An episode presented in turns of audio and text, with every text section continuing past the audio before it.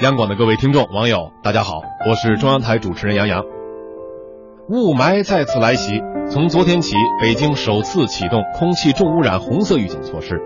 北京市教委启动了应急预案，中小学、幼儿园停课。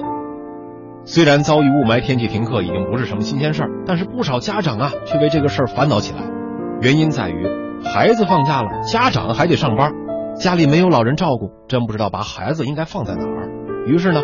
双上班族的父母最后只能硬着头皮带孩子去单位。有家长表示，即便学校停课了，空气质量都是一样的，学校停止户外活动就够了。还有家长反映，希望学校不要停课，安排教师值班，或者是开设一些兴趣小组，让孩子有一个去处。对此呢，也有不少家长呼吁公司单位可以设立雾霾假，来解决孩子没人看的这种困境。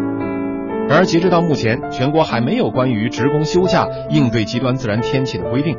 即使政府有关部门发出雾霾红色预警信息，尚难以得出用人单位应当安排休假的结论。说来说去啊，这些烦恼是由雾霾引起的。虽然我们无力来扭转这种局面，但是每个人从生活小事做起，少开车、少污染、多环保，为我们和我们的孩子尽力创造一个干净的环境。祝各位晚安。